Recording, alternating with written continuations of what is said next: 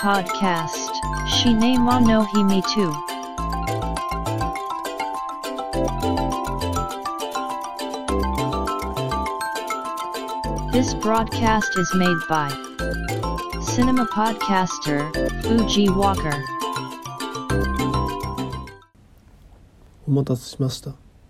お待たせしすぎたかもしれませんシネマポッドキャスターの藤岡ですポッドキャストシネマの秘密の第64回です。先日 NHK で放送されたテレビ番組「クローズアップ現代」を興味深く拝見したという話を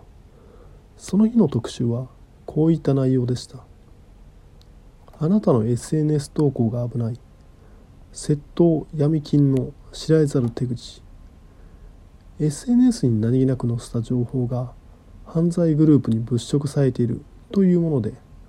住所特定や生活パターンの把握に使われ窃盗などの犯罪被害につながっているという内容情報の特定がいかに簡単に行えるのかスタジオゲストが過去にインスタグラムへ投稿した画像から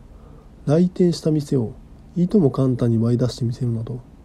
実例を挙げて紹介してたんですね。この番組「クローズアップ現代」で紹介された SNS の情報を犯罪に利用するという手口ってソフィア・コッポラが2013年に撮った映画「ブリングリング」で描かれたのと同じ。この映画「ブリングリング」はアメリカで実際に起きた事件を映画化したもので SNS の情報でハリウッドに住むセレブの行動を把握し高校生たちがセレブが不在の豪邸に忍び込みそこにある数々の高級品を奪い去っていくというもの。セレブのスケジュールや豪邸周囲の情報は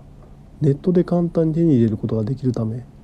お店でショッピングする感覚で高校生たちは次々に犯行を重ねていく。実際の事件で被害に遭ったパリス・ヒルトンや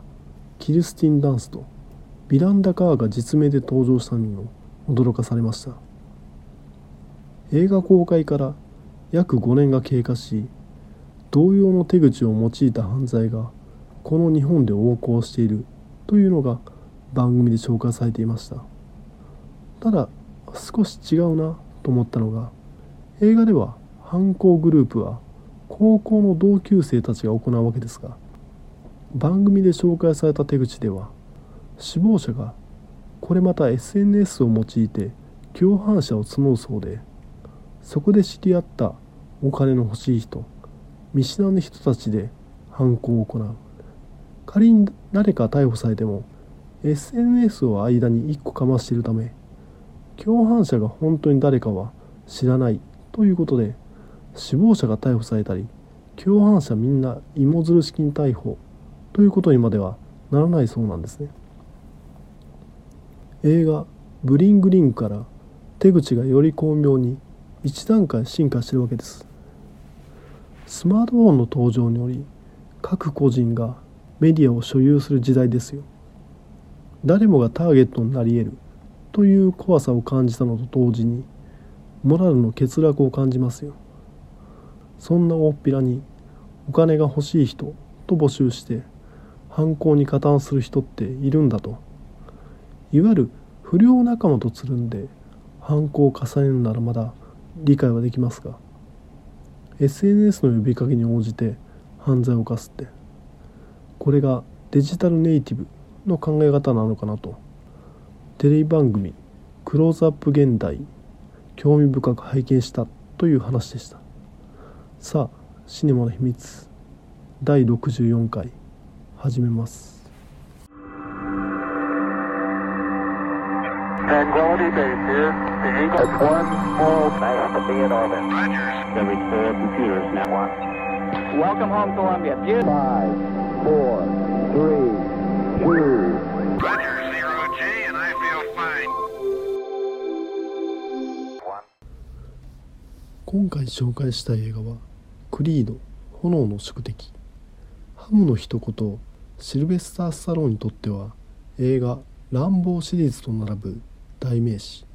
ライフワークともいえるボクシング映画ロッキーシリーズ。ボクサーであるロッキー・バルボアは闇金の取り立て屋をしてかろうじて生活しているのだったがある時世界チャンピオンであるアポロ・クリードがビッグイベントの対戦者を募集していることを知る。ロッキーは自身がただのゴロつきヤクザ者でないことを証明するためにアポロに挑むのだった。シリーズは人気作となり順調に続編が制作され続けロッキーは世界チャンピオンとなりかつての自身のようなハングリーな若者と戦いソ連の頑強な挑戦者と戦い愛弟子と死闘を繰り広げる。ロッキーは年老いてレストランのオーナーとなるも再びリングに上がり優秀の美を飾る。シリーズ6作を通して描き切ったわけですがこの映画「ロッキー」シリーズに登場した主人公ロッキーのライバルにして親友であるアポロ・クリード。彼の息子アドニスを主人公にしたスピンオフ作品が映画「クリードチャンプを継ぐ男」それまで長編1本しか撮っていなかった無名の新人ライアン・クーグラーがシルベスタ・スタローンに企画を持ち込みシリーズは見事によみがえるわけです。この映画「クリードチャンプを継ぐ男」の感想についてはこのポッドキャストで第41回に配信した「ブラックパンサー」の回で触れています。映画「ロッキー」シリーズは映画「ロッキー・ザ・ファイナル」で幕を閉じたわけですがライアン・クーグラーの手によって新たな主人公アドニスの話として再起動。その結果シルベスター・スタローンにアカデミー助演男優賞へのノミネートゴールデン・ラズベリー賞での名誉挽回賞と各方面から絶賛される作品になったわけです。また見事な手腕を発揮したライアン・クーグラーは MCU マーベル作品である映画「ブラックパンサー」に抜擢。先頃発表された第91回アカデミー賞の作品賞並びに7部門に映画「ブラックパンサー」はノミネートされるなどの評価を受けています。このアカデミー作品賞にアメコミ原作映画がノミネートされるというのはクリストファー・ノーランによるバットマン映画「ダークナイト」でも果たせなかったわけでシルベスター・スタローンのプロデューサーとしての先を読む力の凄さを感じます。彼がライアン・クーグラーの企画に乗らなければこうはなっていないわけでスタローンのおかげでライアン・クーグラーはアメコミ映画を新たな地平まで持っていったわけですね。映画「ブラックパンサー」の続編もまた準備中と言われてますしライアン・クーグラーは今後が楽しみなハリウッド監督の一人ですね。というわけでその映画「クリード・チャンプを継ぐ男」待望の続編であり映画「ロッキー」シリーズの4作目である映画「ロッキー4炎の友情」の後日談でもあるのが本作「クリード炎の宿敵」しかしライアン・クーグラーは映画「ブラックパンサー」の制作を優先したため本作は今までの映画ロッキーシリーズ同様にシルベスター・スタローン自らが脚本を手掛けライアン・クーグラーの後輩にあたるスティーブン・ケーブル・ジュニアがメガホンを取ったのが本作。インタビューなんかを読むと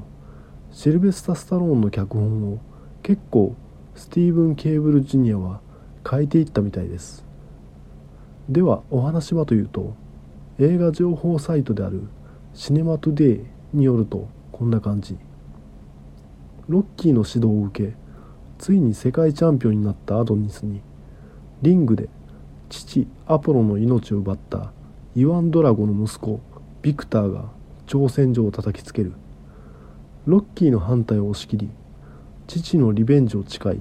試合に挑んだアドニスはビクターの反則行為によって勝利する。しかしアドニスはボクサーとしてその結果に納得できなかった。というもの。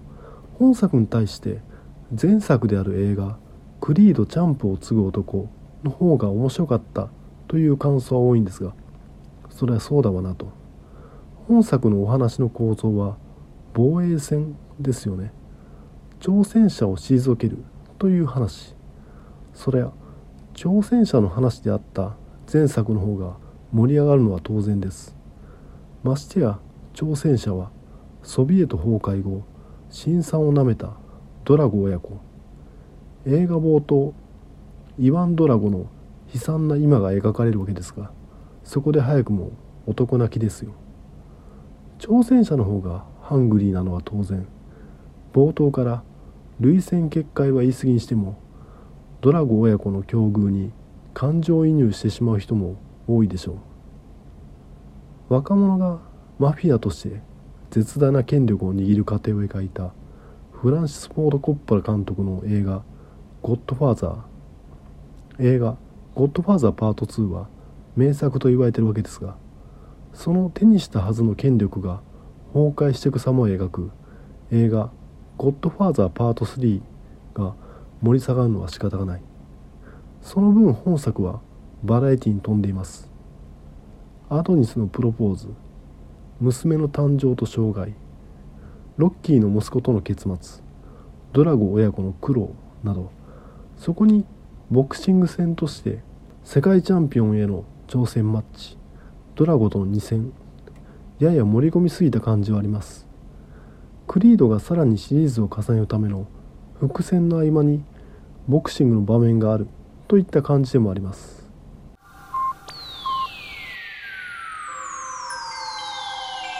Nice to be in orbit. One, two, three, four. Tranquility Base here. The Eagle has landed.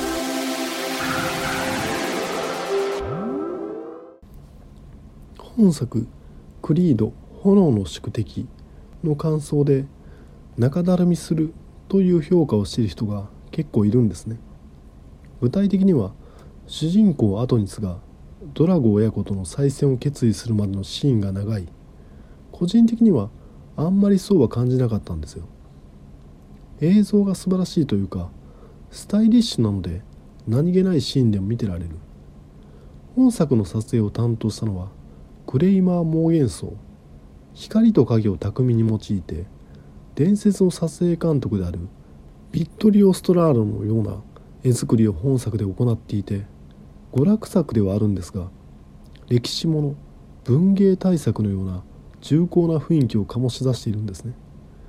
このクレイマー・モーゲンソーはテレビドラマ「ゲーム・オブ・スローンズ」を何話か手掛けていたみたいですね。こういう人材豊富なところにアメリカのテレビドラマのクオリティの高さを感じます。では本作「クリード炎の宿敵」のトリビアというか小ネタをあれこれ話していこうと思います。若干ネタバレも含むのはご了承ください。中盤にロッキーがアドニスを鍛え直すためにボクサー虎の穴という謎の施設というか地域が登場しますがこの場面が撮影されたのはニューメキシコ州のデミング。悪名高い映画「インディ・ジョーンズクリスタル・スカルの王国」の核実験の場面が撮影された街です。虎の穴感が出る絶好のロケーションです。ロッキーの息子としてマイロ・ビンティミリアが映画「ロッキー・ザ・ファイナル」以来12年ぶりに登場しますがこのマイロ・ビンティミリアは母親が出産誕生した際に産科医によって顔面の神経が傷つけられたことで障害を負い顔に麻痺が残ってしまっているんですね。役者としてはかなりのハンデですがシルベスター・スタローンも同様の障害を抱えているのは有名です。そういった経緯もあってスタローンは息子役へマイロ・ビンディミリアを起用したのかなと思ってます。アドニスがドラゴ親子との1戦目の試合の後病院へ入院するわけですがその待合室でロッキーとイワン・ドラゴが拳を交える場面が撮影されたようなんですね。公開版からはカットされたそうです。本作のエンディングでも脚本段階ではイワン・ドラゴがアドニスに父親アポロの件を謝罪するという場面があったようなんですがそこもカット。ドルフ・ラングレーのファンとしては物足りないんですがあくまでも本作は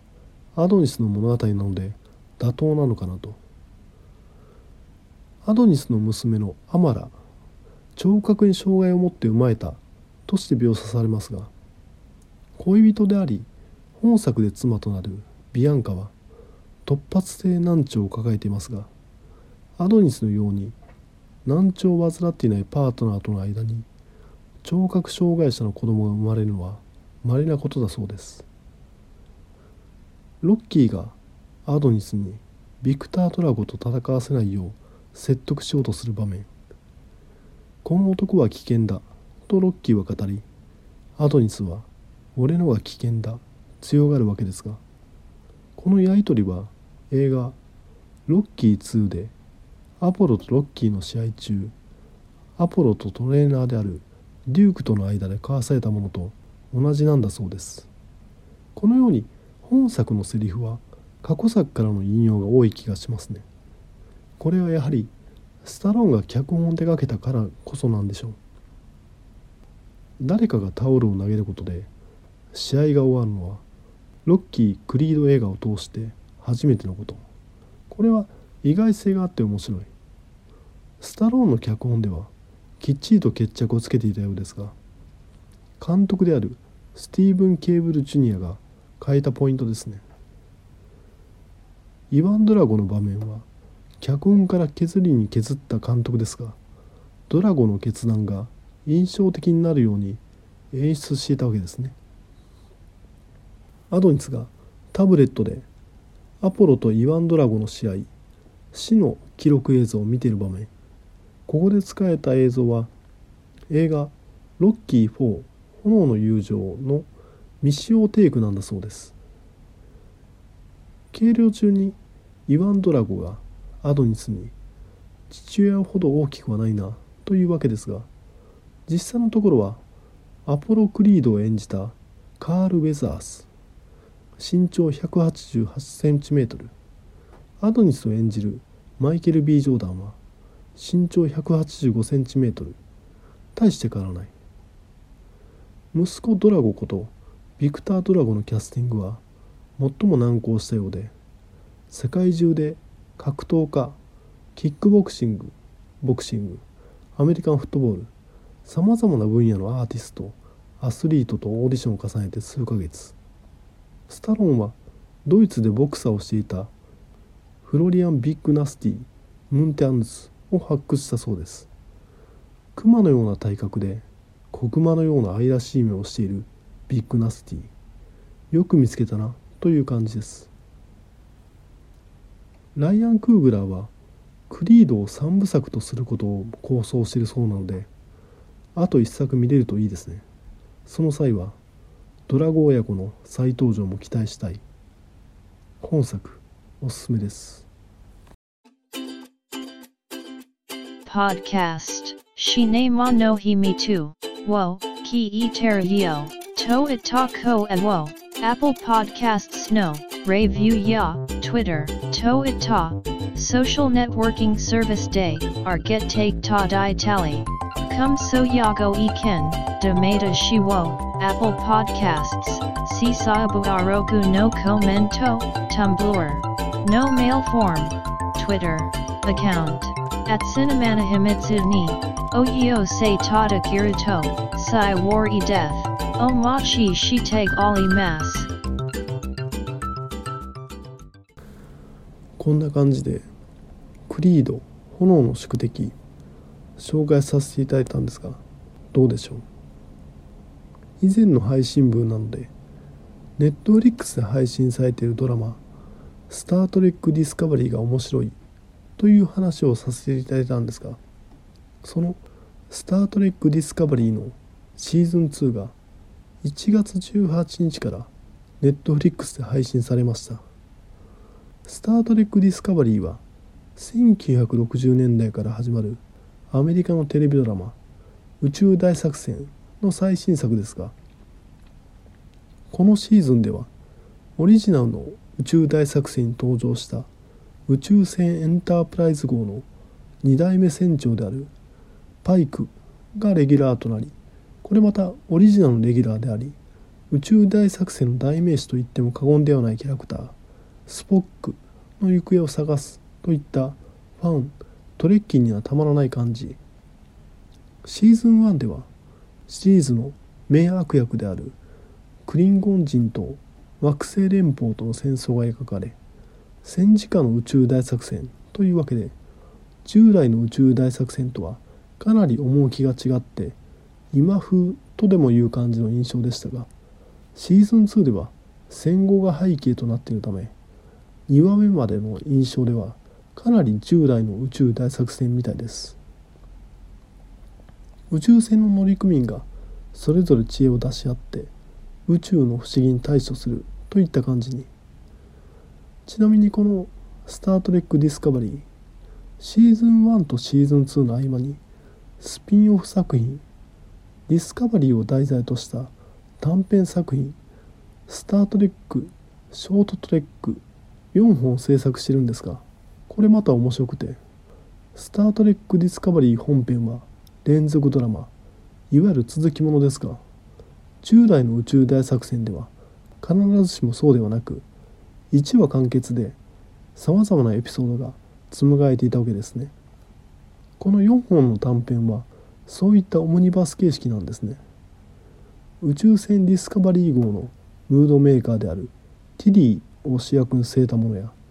オリジナルにも登場した名物キャラクターであるハリー・マットの話にディスカバリー号自体が主人公となった話までバラエティに富んでます。このスター・トレックショートトレックはネットフリックスで見れるんですがスター・トレック・ディスカバリーの予告編のタブの中にラインナップされているのでちょっと探しづらい。そのためディスカバリーした時に喜びがありました。ちなみにシーズン1では放送後にトークショー番組「アフタートレック」が配信され出演者や制作陣が裏話や今後の展開を示唆するなど盛り上げてくれましたが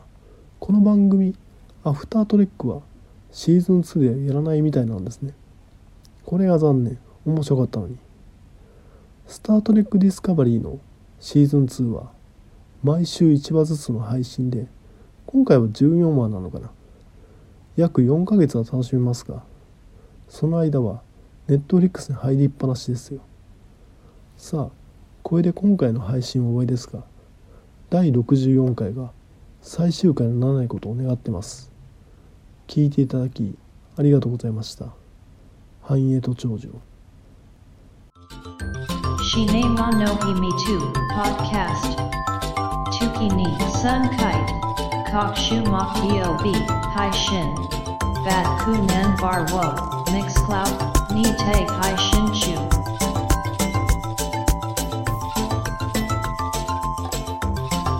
In to enjoy the next broadcast distribution.